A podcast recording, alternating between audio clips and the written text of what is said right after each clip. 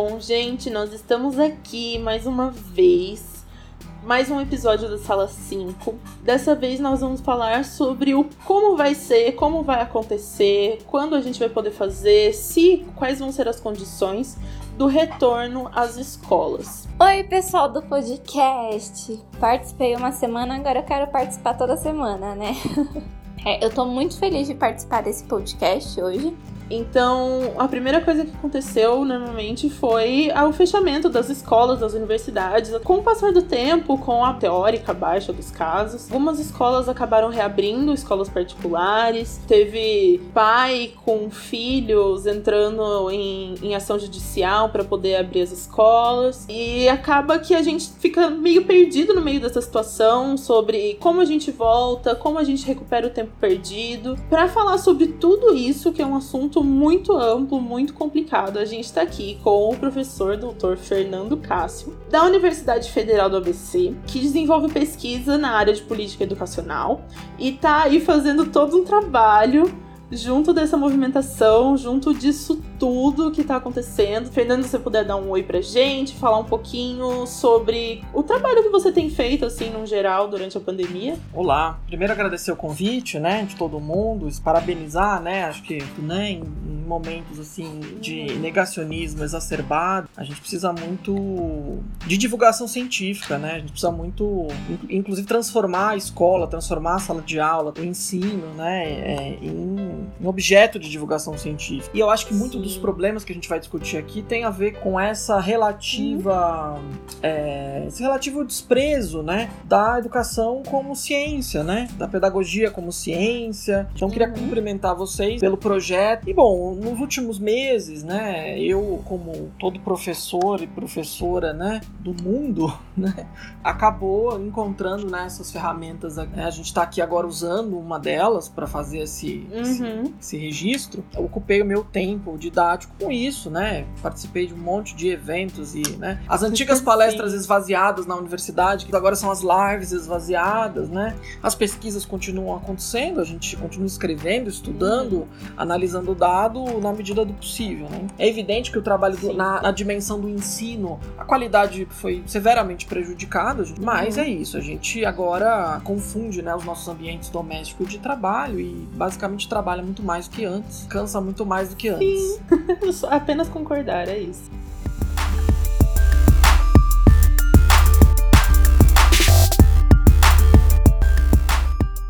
Bom, para a gente começar a discutir assim, pensando no, no retorno às aulas, tem muitos e muitos aspectos a serem considerados. Tem uma frase que circulou por aí que é: Nós iremos pagar caro por abrirmos os bares antes das escolas. O que exatamente está acontecendo? A gente sabe que tem muita coisa a, além do próprio, da própria segurança, tem muita questão política, tem muita questão envolvida na reabertura das escolas. Então, o que de fato está acontecendo? Essa frase, né, eu coincidentemente usei num texto que eu publiquei recentemente no, no Le Monde Diplomatique, que uhum. eu tentei descrever, né, de que maneira esse debate público, né, sobre a educação e a pandemia, Sim. a abertura das escolas, como ele vai sendo rebaixado, né, e como ele vai sendo desqualificado com argumentos que eles oscilam entre dois tipos de negacionismo, né? Por um lado, o negacionismo da pandemia, por outro, um, um negacionismo da escola pública. Bem, primeira coisa que a gente precisa dizer, né, é a seguinte, que escola não é shopping, não é bar, não é parque, coisa evidente, evidente, né? Porque de um ponto de vista da relações desses locais, né, com o Estado, é, existe uhum. na Constituição Federal de 88 o artigo 6 que define a educação como direito social. Neste particular, Sim. o Estado ele tem deveres para ofertar a educação, regulamentar a educação, garantir o funcionamento da educação, um padrão de qualidade, de inclusão, uma série de coisas. E a educação, a instituição escola, ela é de frequência obrigatória. A frequência ao uhum. shopping, ela não é obrigatória. Então, é óbvio que a gente não acha que você tem que abrir shopping e que shopping é mais importante que escola. Precisa, na verdade, é problematizar as decisões estatais para entender por que que se privilegia uma abertura pontual do comércio em vez de uma abertura das escolas públicas, né, que concentram uhum. 80% das matrículas. Tá, então o que, que é que está gerando essa uh, agitação das pessoas para que as escolas sejam abertas? Então, bem, a gente tem alguns defensores dessa reabertura, né, que usam esses argumentos do shopping versus escola, etc., que são argumentos muito mobilizados, né, movidos aí por uhum. é, um certo campo né, educacional ligado ao empresariado, um pouco vinculadas ao cotidiano da docência. Então são argumentos que são argumentos muito descolados da realidade da, da escola e da realidade das comunidades escolares, das famílias, né, da realidade de quem é mais pobre. Né. E no Brasil, 80% das vagas na educação básica estão na escola pública. 80% de 49 milhões. Né? Quando a gente fala de abrir escolas, nós estamos falando de você colocar na rua, no transporte público, nos Sim. entornos escolares, 50 milhões de pessoas, no mínimo. Não estou considerando os 2 milhões e 300 mil profissionais do magistério, os trabalhadores e trabalhadoras da educação, dos quadros de apoio, de gestão, todas as pessoas que produzem a escola de outras formas. Os profissionais do transporte escolar, da uhum. alimentação, os quadros terceirizados. Então a gente está falando de entre 25% e 30% da população do país. Então o movimento de abertura de escola, na realidade, ele é um movimento que implica você colocar um terço da população do país de volta na dinâmica econômica. Gente pra caramba. Então, é gente pra caramba.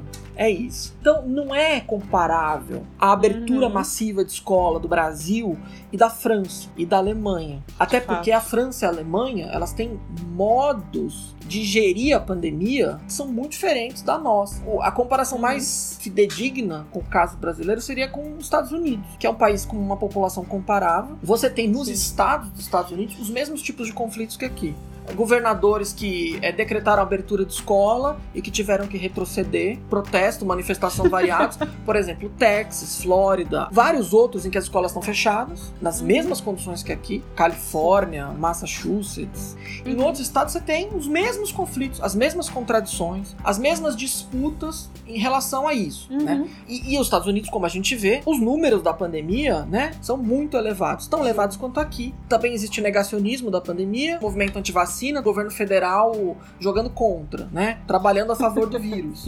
é, o, a próprio, o próprio debate da eleição presidencial nos Estados Unidos tratou da, da, questão da abertura das escolas. A Europa é outra coisa. A Europa tem, primeiro, uma, um volume de testagem de Covid muito maior do que o nosso. Ela tem uma capacidade de rastreamento de contatos muito maior.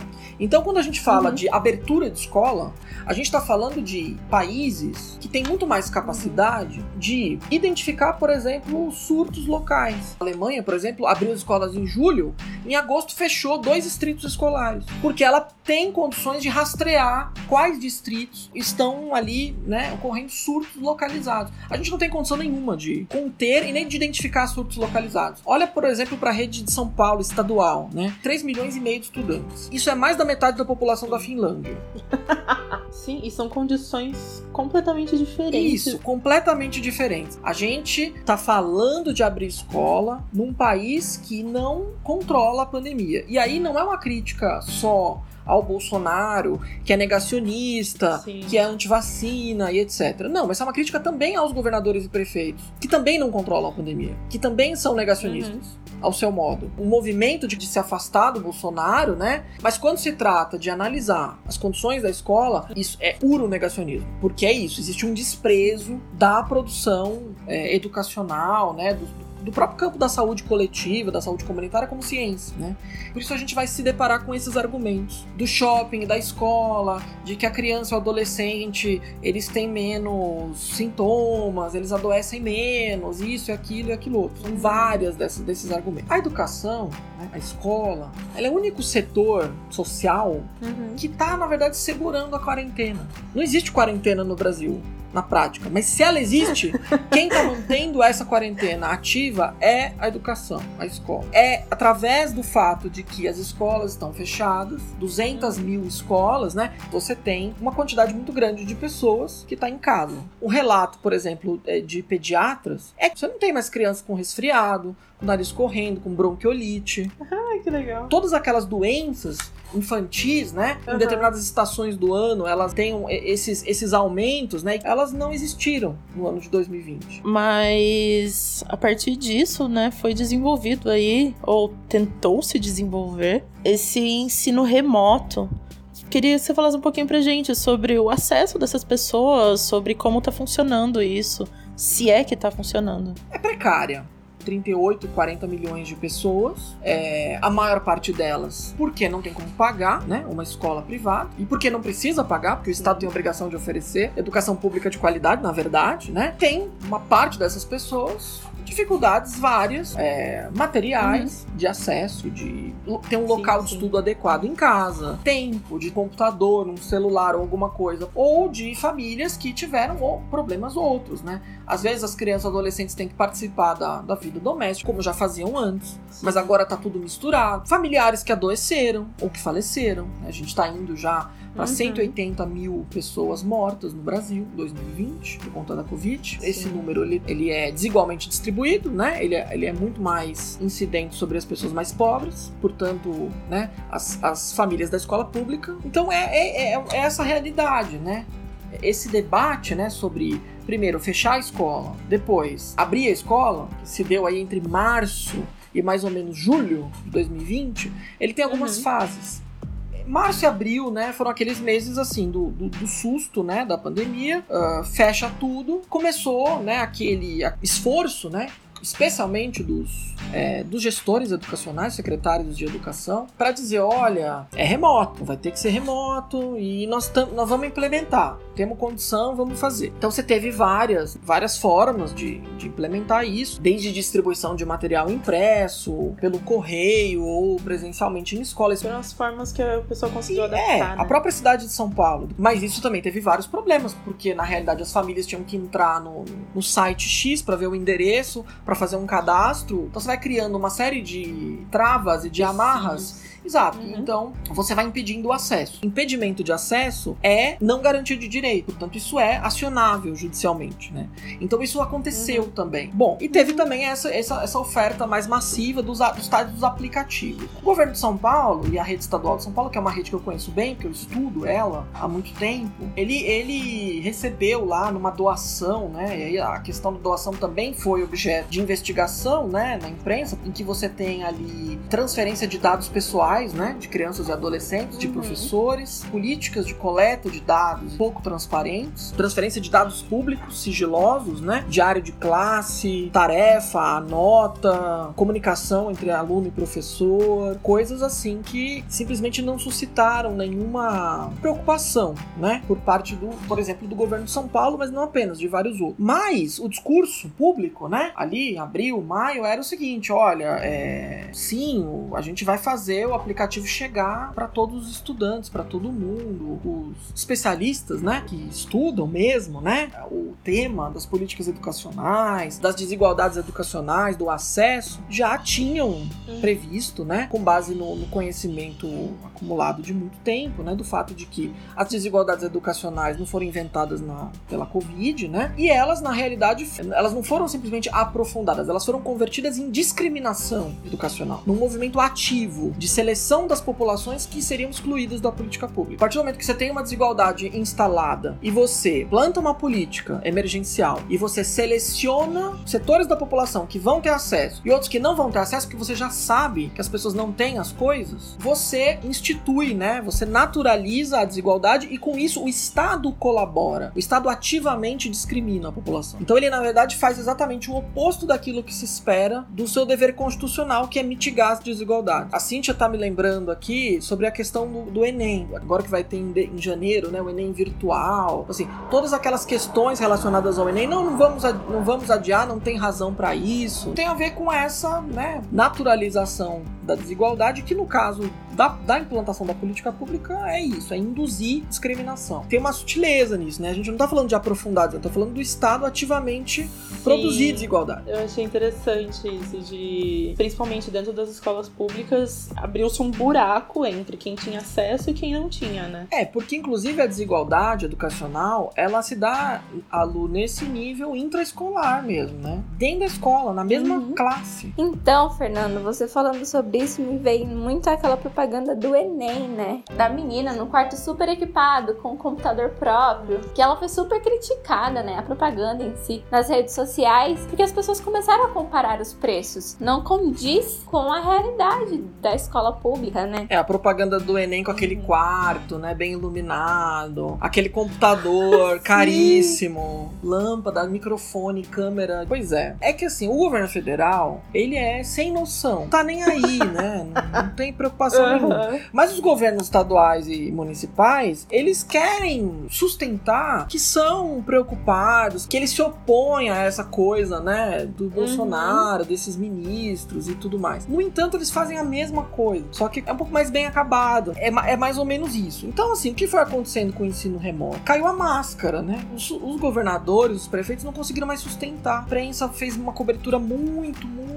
extensa, tinha muita reclamação, ao ponto de recentemente, há poucos meses atrás, aí já tentando, né, forçar a reabertura, né, o Estado de São Paulo dizer que 15% dos estudantes da rede estadual, de 3 milhões e meio, não entregaram nenhuma atividade no ano inteiro, não interagiram com a escola. Se um governo estadual, que é tão pouco transparente, né, tradicionalmente com, com os dados educacionais, com as informações, vem a público dizer isto, vocês imaginem qual é a situação real, né? Começa a entrar nesse debate, né, um pouco mais sério sobre tal do custo, né? Quanto custa manter as escolas fechadas? Quem pergunta quanto custa usa uma forma monetarizada de fazer essa pergunta e já denuncia suas próprias concepções educacionais, que é um tipo de educação, né? que vai olhar só o resultado e é, projeções do PIB. Então, assim, essa é uma visão educacional reducionista, né? Muito empobrecida, né? De um ponto de vista pedagógico e tal. E que as elites econômicas que usam esse tipo de formulação usam para se referir à educação dos pobres, não para se referir à educação dos próprios filhos e filhas. Eu me lembro quem escreveu isso, mas o, uma dessas colunas que era Paulo Freire para os ricos, Bolsonaro para os pobres. É eficiência, eficácia, né? Transformar a avaliação educacional em análise de política pública, só isso, isso serve para pensar na educação da massa, dos pobres, não para pensar na educação emancipadora, complexa, né, das pessoas que têm acesso à escola privada ou dentro das redes públicas, as pessoas que têm mais condições, capital cultural, de família, etc, que vão acessar dentro das redes públicas também as ilhas de excelência. O governo de São Paulo tem, por exemplo, um programa de ensino integral que induz desigualdades ativamente dentro da rede desde 2012. Você falou dos 15% do estado de São Paulo. E aí eu comecei a me indagar do como isso com certeza refletiu. No Brasil, se a gente pensar nas regiões que têm bem menos acesso do que o estado de São Paulo, quanto que isso já não atingiu lá? Você falou sobre os gastos também, né? A minha mãe trabalha em uma, uma creche e ela participa lá do conselho e tudo mais. N não se compara os gastos desse ano com tudo fechado com os gastos de um ano normal. E as pessoas usando esse argumento ridículo. Então, a Cintia aponta isso, né? Se o Estado de São Paulo falou de 15%, o que serão as outras redes de ensino, né? Mas tem muita coisa, Cintia. Então, assim, em toda a rede de ensino, se você for fizer uma pesquisa, uma busca, você vai encontrar um debate local. Eu, eu participei de muitas lives, muitos encontros com gente do país inteiro nos últimos meses. Essa é uma das outras coisas que eu fiz nos últimos meses. Justamente fui perguntar o que era, como era, como estava, né? Tanto na educação básica quanto no ensino superior. E, enfim, são muitos contextos, de fato. Então, o ensino remoto se provou isso. E aí o que acontece? Se tornou difícil sustentar o ensino remoto. Porque, na realidade, o que, que os secretários e secretários de educação eles tinham em mente? Era o seguinte: o desejo do gestor educacional é evitar duas coisas: arrombar o orçamento de 2021, porque vai ser necessário mitigar perdas. Se eu tô gerando discriminação, eu vou ter que mitigar os problemas. Quarto ano do ensino médio, aula no contraturno, milhões de coisas. Tudo, todas as soluções vão ter que ser implantadas ao mesmo tempo. E um problema burocrático, que é você organizar um sistema de reposição. Vou dar um exemplo bem concreto. Professor que trabalha na escola estadual, municipal e privada ao mesmo tempo, porque precisa de três empregos para compor o salário. Como você organiza a jornada dessa, segura, sabendo que você vai ter que duplicar a carga horária na escola estadual, na municipal, você vai ter que mudar os horários. Então tem uma pressão burocrática e financeira muito grande sobre os dirigentes educacionais. E aí, assim, eu, eu me solidarizo, né? Mas eu tenho que dizer que esses governos foram eleitos para isso, para lidar com crises. Sim. Ninguém esperava uma pandemia. Sim, é o trabalho deles, né? Isso, é preciso dizer que o trabalho deles é este: é dar soluções para esses problemas. É, considerando que existe uma, uhum. uma série de normas básicas que definem quais são as obrigações do Estado em relação à educação. Então, o que é interessante sobre o ensino remoto, enquanto nas universidades e nos institutos federais a gente está debatendo a naturalização do ensino remoto, então tem professor aí que quer ficar nisso para sempre. Na educação básica, ele foi totalmente desnaturalizado. Ele minguou, exatamente porque ele não entregou nada. Não funcionou. E, e não funcionou por razões variadas. Primeiro, porque existia um, um problema inicial de desigualdade que não foi enfrentado com política pública. E aí, essa é uma Sim. questão que não foi enfrentada em relação à pandemia no Brasil por nenhum governo. Nem pelo Bolsonaro, pelo Dória, nem por governo estadual nenhum, nem municipal. Que é o fato de que existem políticas deveriam ser feitas para garantir acesso a bens públicos. O que é um bem público? Bem público é a luz do sol, a qual todo mundo tem que ter acesso e ninguém pode ter o seu acesso privado. Educação é um bem público. Então o Estado deveria garantir condições para que as pessoas pudessem fruir do direito à educação. E aí, nesse sentido, por exemplo, o acesso à internet, que nunca foi tratado no Brasil como um item de primeira necessidade, agora se vê que ele é um bem público, tal quanto o saneamento básico, porque é ele que garante o acesso à educação, por exemplo. Fernanda, 2018 teve a, a proposta que eu achava ridícula já na época, um ensino remoto, né, para educação básica. 2020 veio só provar o quanto que essa ideia era errada, né? Ninguém nem se programou. Então, aí o, o que aconteceu foi, foi isso, né? Assim, no nível das universidades, o MEC tentou abrir a porteira, desregulamentar totalmente a EAD. O governo Temer desregulamentou bastante, mas o governo Bolsonaro tentou agora desregulamentar mais a EAD. Porque, por exemplo, um curso presencial não pode virar um curso em EAD, não podia, pelo menos, sem alteração, alteração formal do projeto pedagógico. Isso, essa obrigação caiu. Aí você tem uma pressão específica das universidades privadas lucrativas, que tem um objetivo, na realidade, secundário com a pandemia, que é levar vantagem. É abolir de vez o ensino presencial.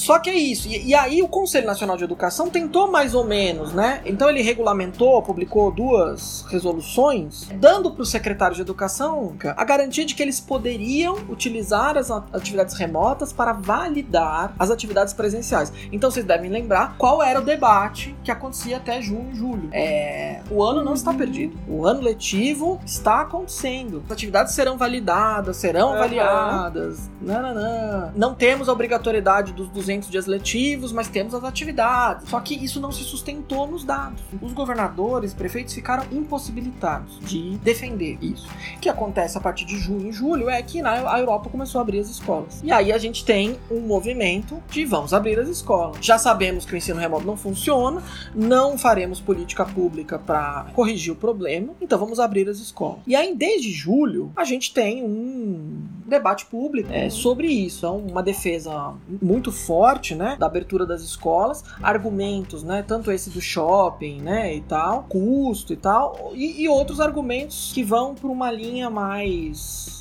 pseudo-educacional, né? Que é, as crianças estão sofrendo, as aprendizagens não estão ocorrendo, a escola como espaço de socialização não está, né? Está fazendo falta. E aí a gente tem um monte de outras falácias que começam a aparecer. Por quê? Porque o grande argumento de defesa da abertura das escolas tem a ver com colocar o povo na rua, de volta no, no consumo, na dinâmica econômica, né? O, a abertura da escola é, é o sustentáculo da economia. Você precisa ter as crianças na rua para as mães e os pais que estão em casa cuidando das crianças estarem de volta no trabalho. É muito interessante isso, né? Que como a escola ela tem um impacto que vai muito além da própria escola e de quem frequenta a escola. Especialmente num país que ainda não completou a inversão demográfica e, portanto, tem uma população jovem muito grande e que está uhum. muito na escola, na idade escolar. São os 50 milhões de estudantes, todos profissionais de educação, todos os tipos, e mais as famílias. Colocar todas essas pessoas na rua vai levar a um colapso epidemiológico, né? Vai colocar em risco a saúde e a vida das pessoas. Porque, assim, é muito fácil usar o argumento supostamente amostral e dizer, ah, crianças adoecem pouco, morrem pouco, uh, mas pega as taxas de morte por Covid entre crianças de várias faixas etárias e normaliza ela para 50 milhões. E sem contar o que essas crianças vão carregar com elas também, claro, né? Sim, são carreadores do vírus. Aliás, carreadores mais eficazes do vírus do que os adultos. É, as crianças elas não estão na escola sozinhas. Existem os funcionários, os professores, toda uma rede de apoio. Tem a pessoa que vai trombar com ela na calçada, saindo da escola. Exato. Não é só a criança em si, é todo o resto. Eu vi exatamente isso que o Fernando falou. Acho que é uma blogueira falando que, ai, a minha filha filha está no estado assim, quase caminhando para uma depressão porque está em casa. Meu Deus do céu, dá atenção para essa criança. Cíntia, é interessante esse comentário, por quê? Porque é um pouco daquilo que motivou o nosso movimento em produzir um estudo para simular a dinâmica de infecção por Covid numa escola. Então, assim, o estudo foi bem, foi bem divulgado na imprensa, mas os resultados, em linhas gerais, mostram o seguinte: que você não consegue eliminar a dinâmica de infecção nem seguindo os protocolos de distanciamento e de higiene e nem partindo de uma condição de reabertura é de baixa densidade, com menos de 35% do, uhum. do da população escolar, seguindo os próprios protocolos do governo de São Paulo. E que existem diferenças, inclusive, entre isso, a densidade na escola, né? Então a gente usou, por exemplo, uma escola do bairro de Pinheiros, em São Paulo, com uma área maior, com menos estudantes, portanto, menos densa, é, e comparamos com uma escola da Brasilândia, uma área muito menor, área externa, né? Muito menor, menos área verde, muito mais gente. A gente consegue observar isso. A previsão do modelo é que você teria mais de 40% de infecção da população escolar em dois meses na escola da Brasilândia e, cerca de 20% em Pinheiros. Considerando que a maioria das pessoas seguem os protocolos. Isso é Meu é importante Deus. porque essa, essa, é uma variável de ajuste no modelo. Então é um modelo teórico, uhum. né, para entender isso. E a gente fez também algumas simulações mais específicas para ver o seguinte: quantos por cento de estudantes a gente teria colocado dentro da escola para a gente zerar a probabilidade de infecção. E aí o que a gente vai observar é que os, os valores são tão baixos, né? Então, por exemplo, na Brasilândia você teria que colocar menos de 3% dos estudantes estudantes na escola. Nossa!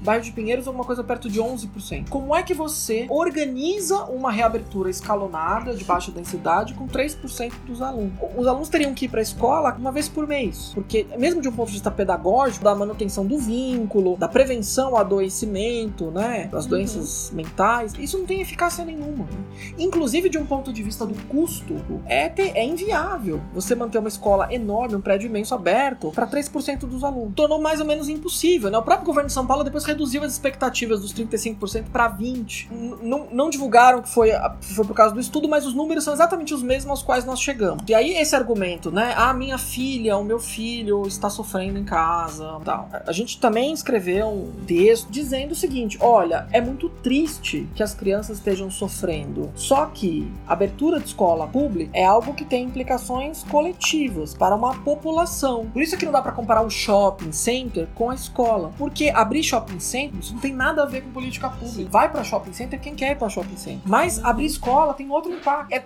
é por isso que esse argumento, né, de muitas vezes das pessoas que na verdade não frequentam a escola pública e que querem, na verdade, ditar regras para abrir a escola pública a partir daquilo que elas observam na educação privada, a qual elas têm acesso. Então é isso que começou a acontecer a partir de agosto. A gente teve uma pressão muito grande de atores aí da sociedade civil ligados ao ensino privado, inclusive com campanhas negacionistas. Então ocorreram essas coisas, né? Que são, na verdade, movimentos de tentar criar na, na opinião pública um tipo de clamor pela abertura das escolas. E o que aconteceu? Nada. Na verdade, a opinião pública está inflexível até hoje. No dia de hoje, que nós estamos gravando esse podcast, no final de dezembro de 2020, uhum. foi publicada uma pesquisa Datafolha que mostra que dois terços das pessoas não querem abrir escola. E as mesmas pessoas que não querem abrir escola também são contra a reabertura é, indiscriminada de bar, de shopping, de academia Sim. e etc. Então, na realidade, todo esse movimento de tentar convencer a sociedade de que vamos abrir as escolas agora, ele não convenceu a sociedade. E aí eu digo por quê? Porque eu também pensei, discuti, escrevi sobre isso. Por que que não convenceu? Porque a sociedade perdeu a confiança na capacidade do Estado de garantir a segurança. E, e é o seguinte, não é o negacionismo do Bolsonaro, é a capacidade do governo de São Paulo, do Rio de Janeiro, de Sergipe, do prefeito de Manaus, todas as partes do país E não só das escolas públicas, dos mantenedores de escola privada também. É uma desconfiança generalizada da população. E da onde vem a desconfiança generalizada da população? Do fato de que o Estado não fez política pública. E as pessoas que conhecem a escola pública não são idiotas. E aí as evidências são muitas. O governo de São Paulo, por exemplo, começou a reformar prédios escolares no final de setembro de 2020. As escolas fecharam em março, certo? As reformas de banheiro, abertura de janela, elétrica, tudo aquilo para melhorar o espaço escolar, para produzir condições sanitárias mínimas, foi iniciado a partir do final de setembro, sabendo que a abertura estava agendada, primeiro prazo, para o dia 7 de outubro. Então tem escolas que não abriram, não é porque a comunidade não quis, não, é porque elas pareciam uma praça de guerra em reforma. Outras coisas. Caraca. Os professores da rede de São Paulo. Quando é que se anunciou que os professores teriam subsídio para a compra de computador? No final de outubro. Gente. Então nós estamos falando de ah, governos estaduais que criticam o negacionismo da pandemia, mas que ficaram seis meses falando das maravilhas do ensino remoto ofertado por uma empresa que ninguém sabe de onde veio, mas que não fizeram política pública para garantir acesso massivo e que não fizeram política pública para reformar as escolas. Os almoxarifados das escolas de São Paulo estão lotados de álcool em gel, gente. Estão lotados. Tem álcool em gel, tem sabonete, tem termômetro, tem tudo. Só que não é suficiente. Não tem um agente de saúde que visitou escola em São Paulo. Eu fico pensando nas escolas que tem os três turnos, porque entra um turno às 7 e sai meio-dia e 20. A uma já entrou um outro turno. Não dá tempo da pessoa que trabalha ali com a limpeza limpar todas as salas para que entre um novo turno e então aquele ambiente esteja desinfectado para aguentar a nova carga. Precisa redimensionar tudo.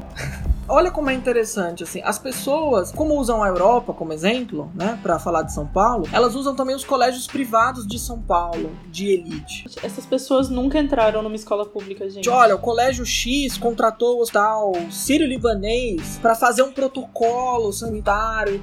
Mas a questão é, por que, que uma escola contrata o hospital sírio-libanês? Primeiro que tem dinheiro, mas segundo que ela sabe, que ela precisa contratar gente especializada para poder pensar. Porque não adianta você ter álcool gel na almoxarifada. Você não pode diluir ele como você faz, como você fazia com sabonete, para render mais, né? Porque esse é, um, esse é um marcador de escassez da escola pública, né? O, o sabonete diluído em água. Na garrafinha de água. Detergente de louça diluído. Eu vim da escola pública. Gente, a escola pública não tem sabonete pra todo mundo. Não é toda escola pública que tem sabonete, nem na garrafinha diluído. Aí quando chega, você vai fazer render mais, Cíntia. Tem que diluir.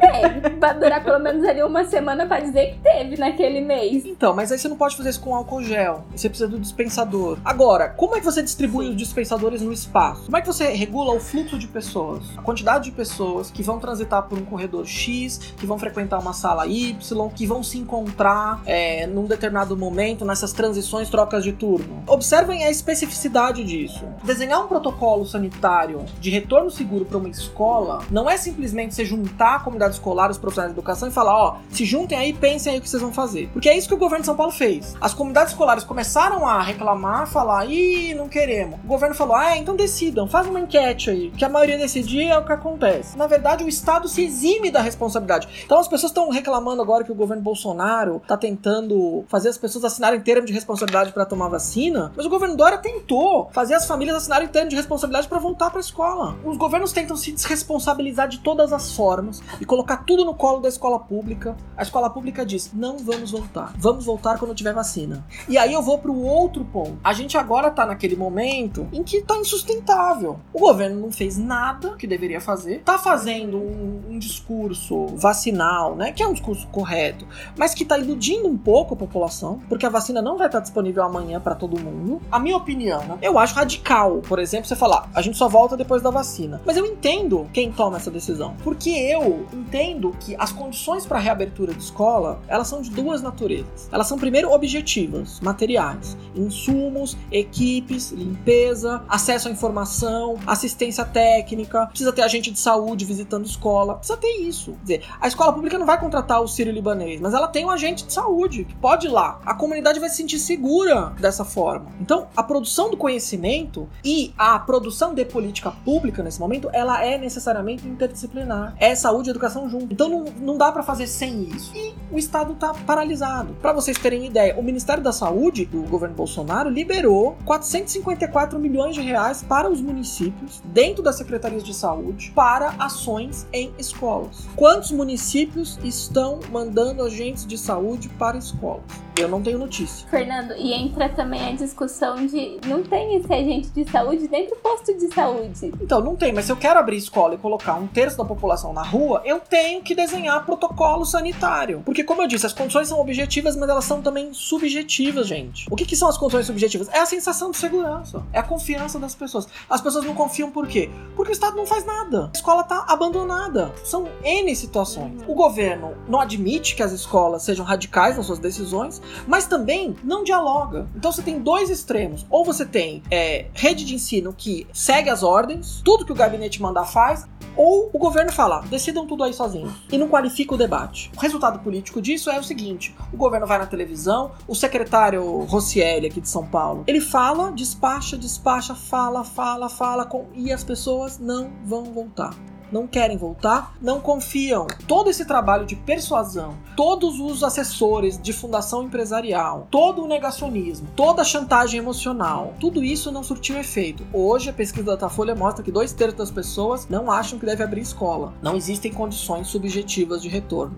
Jamais existiram condições objetivas. Então o Estado está correndo atrás do prejuízo, está tentando mostrar que está fazendo as coisas, que está reformando, estamos trabalhando, mas não tá. Quem conhece a escola sabe que não tá a, a, escola privada de elite, né, da cidade de São Paulo, do Rio de Janeiro, que custa aí milhares de reais por mês, ela não representa o setor das privadas também. A maior parte das escolas privadas são escolas privadas de bairro, pequenas, apostilada, ensino apostilado massificado e que estão instaladas em prédios escolares inadequados. Aliás, às vezes mais inadequados que os das escolas públicas, que tem um certo padrão construtivo. Então o que a escola privada tem é sabonete no banheiro, segurança na porta, mas ela não tem necessariamente um padrão construtivo e uma densidade de pessoas dentro do espaço que garanta segurança. Então, então esse é o nosso ambiente, gente, em relação à questão da abertura das escolas. Essa semana o governo falou: vamos abrir as escolas em fevereiro, custe o que custar.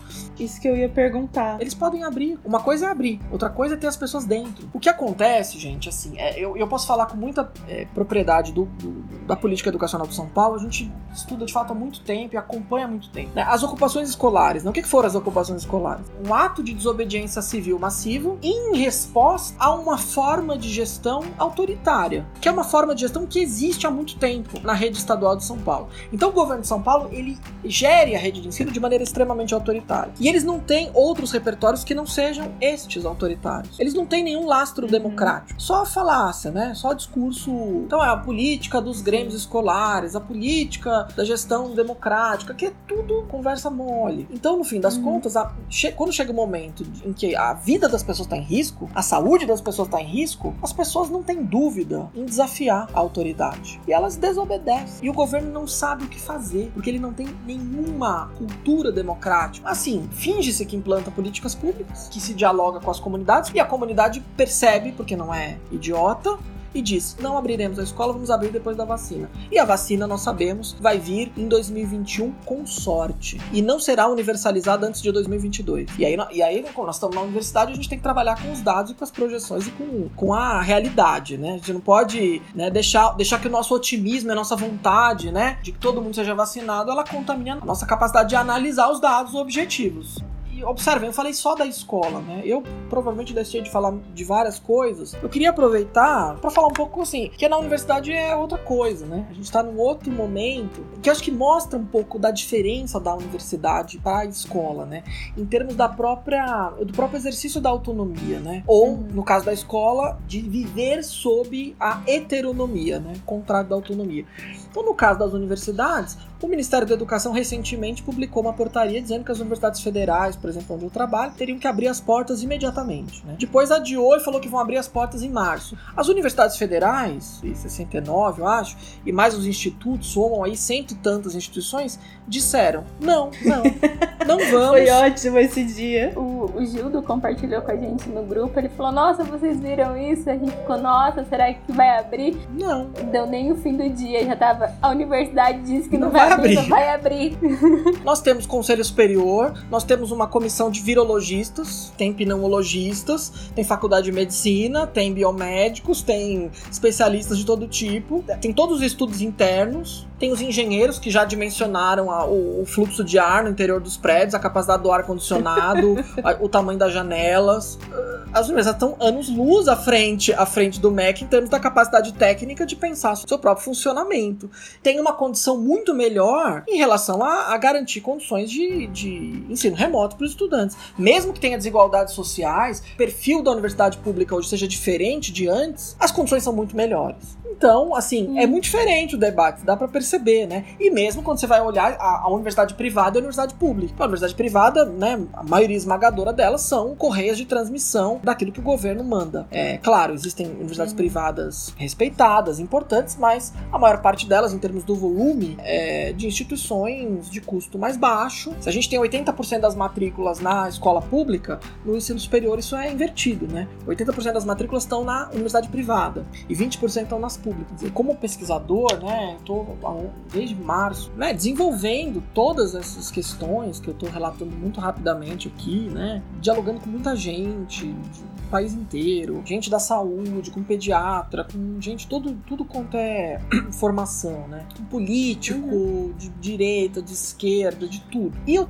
tô conversando essa semana com jornalistas que eu tenho a sensação de que a gente tá falando a mesma coisa, de que a gente não consegue sair da mesma nota porque o Estado é, tem um negacionismo da escola. Né? Eu acho que a gente precisa parar para pensar um pouco nisso. Né? Não dá para acusar só, apontar o dedo pro Bolsonaro e chamar ele de negacionista, se a gente tá fazendo isso, Sim. esse mesmo movimento, querendo convencer a, a, uhum. a população, a sociedade, e vamos fazer. O, os gestores falam, ah, mas não é para abrir de qualquer jeito. Mas é. Então, essa semana, um grupo de familiares moveu uma ação popular contra o governador de São Paulo, o governo de São Paulo, exigindo que o governo mostre protocolos sanitários de segurança, porque eles não existem. Existe um documento lá chamado protocolo sanitário, mas aquilo lá não é o mesmo que nada. Aquilo, assim, em termos técnicos, não tem sustentação. Tem uma série de recomendações e que são recomendações, não são obrigações. Recomenda-se não compartilhar alimentos, copos, talheres. Mas se quiser, pode. Você vai, você vai dizer que você recomenda isso numa escola com adolescentes, com crianças? A gente está nesse momento. Os pesquisadores, a academia, os educadores, os professores, as professoras, as diretoras, os diretores, as famílias, todo mundo está dizendo: olha, não dá para abrir essa escola agora. A pandemia está voltando em segunda onda. Né? O governo está mais preocupado em garantir as compras de Natal e não está sendo suficientemente alarmista nos seus anúncios públicos. Né? Não tem mais propaganda na TV mandando o pessoal lavar a mão, usar máscara. Eu não sei se elas não lavam a mão, mas máscara não usam. Como que você vai no meio de tudo isso querer convencer as pessoas de que vamos abrir a escola agora, sem fazer nada que possa dar para as pessoas um sinal claro, um, uma mensagem clara de que nós estamos melhorando as condições das escolas. As escolas podem até reabrir em fevereiro. Uma coisa é reabrir, outra coisa é ter os alunos. Pois é, gente. Então é esse é o nosso esse é o nosso estado de coisa, né? Espero ter, ter ajudado um pouco a, a posicionar um pouco do debate. Não, foi ótimo. Aí agora com as nossas indicações.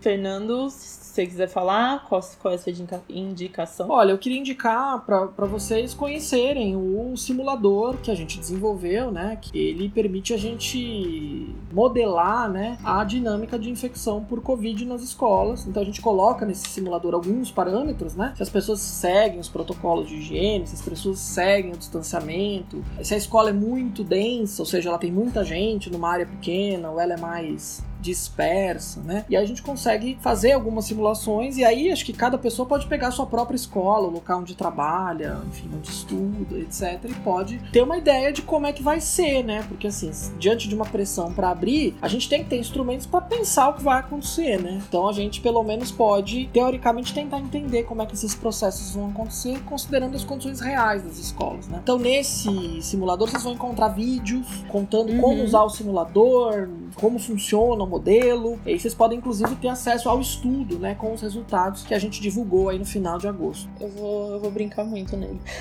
Bom, é, eu acho que é isso então, Fernando. Muito, muito obrigado pela participação. Espero que você tenha gostado. Eu adorei, de verdade, assim. Como eu disse, foi a primeira vez que eu saí otimista de um podcast que a gente grava. Enfim, eu acho que é isso. Se você quiser falar mais alguma coisa, Cíntia também, fiquem. Dificilmente alguém fala que saiu otimista, né? Mas que bom.